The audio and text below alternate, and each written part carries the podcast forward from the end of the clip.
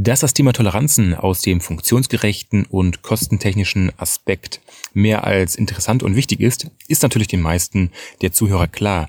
Aber nichtsdestotrotz kam des Öfteren die Frage, welche Literatur ich dazu empfehlen kann. Und das ist auch das Thema der heutigen Episode von Form und Lage, dem Technikpodcast für den Sondermaschinenbau. Mein Name ist Steffen Beutler. Ja, wie schon erwähnt, ähm, das Thema Form und Lage Toleranzen oder Toleranzen allgemein ist natürlich wichtig aus den genannten Gründen. Aber ja, wie, wo bekomme ich jetzt die eigentlich die Information her, damit ich das auch alles nach dem aktuellen Stand der Technik vollziehe auf der technischen Zeichnung, ohne dass ich mich da jetzt äh, irgendwie blamieren muss oder aus irgendwelchen anderen Gründen dann irgendwelche Angst haben muss, dass ich äh, nicht das bekomme, was ich eigentlich erwarte. Also dass das gegeben ist, was ich auch wünsche. Ja, und mh, hm, da muss man natürlich jetzt ein bisschen unterscheiden, was man da für Literatur wälzen kann und darf und sollte. Also grundsätzlich kann ich natürlich nur die Primärliteratur empfehlen. Was heißt das? Normen lesen. Ja, äh, das Doofe ist natürlich an der ganzen Sache, ähm, an Normen zu lesen, macht ungefähr genauso viel Spaß wie, ich sag mal, die AGBs der Risikolebensversicherung zu studieren. Also mh, hm, es ist wirklich, es gibt Schöneres auf der Welt.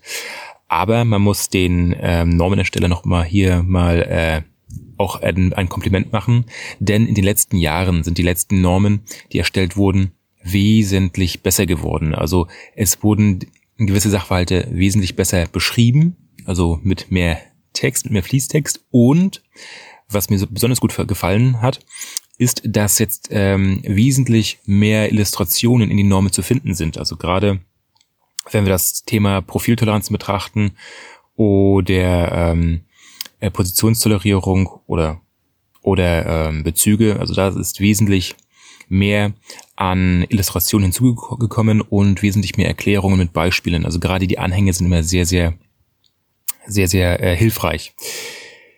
Das ist eine. Ähm, nichtsdestotrotz sind Normen relativ schwierig zu ähm, lesen, gerade dann, wenn man das nicht gewohnt ist.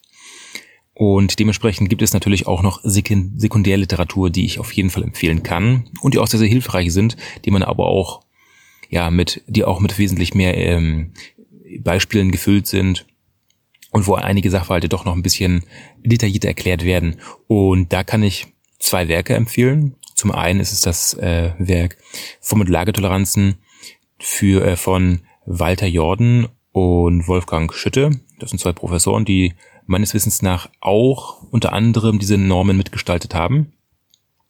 Und man kann natürlich auch mal etwas außerhalb der eigenen Grenzen schauen und äh, indem man sich beispielsweise ähm, den Normenauszug aus der Schweiz holt. Das ist eine Art Tabellenbuch, bloß für die Schweizer, allerdings wesentlich dicker. Und gerade wenn wir zum Thema Toleranzen nach dem ISO-GPS-System sprechen, oder allgemein ISO-GPS-System, ist es mittlerweile auch so, dass wir in den Tabellenbüchern auf den hinteren Seiten, also um, um den Dreh, äh, Seite 140, 150, so in diesem Bereich, haben wir jetzt mittlerweile auch einige Seiten, äh, die dort das Thema ISO-GPS-System und die dazugehörigen Toleranzen äh, beschreiben bzw. sich damit befassen.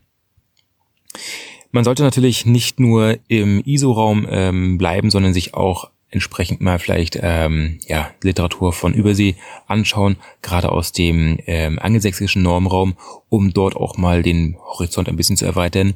Denn obwohl wir natürlich im, meistens in dem ISO-Normraum arbeiten, kann es manchmal sinnvoll sein, sich auch anzuschauen, was dort die Angelsachsen in ihrem Normsystem haben, ob, obwohl sich die beiden Normenräume immer weiter annähern. Ja, das war dementsprechend heute eine etwas übersichtlichere ähm, Episode mit der Literatur, die man äh, entsprechend zu dem Thema Toleranz nutzen kann. Wie gesagt, also ich kann eigentlich nur die Primärliteratur empfehlen, Form- und Lagetoleranzen. Na, ähm, indem man die ähm, entsprechenden Normen ja, sichtet und als Sekundärliteratur natürlich ähm, vom Lagertoleranzen von Walter Jordan und Wolfgang Schütte. Dementsprechend war es mit der heutigen Episode und mach was draus.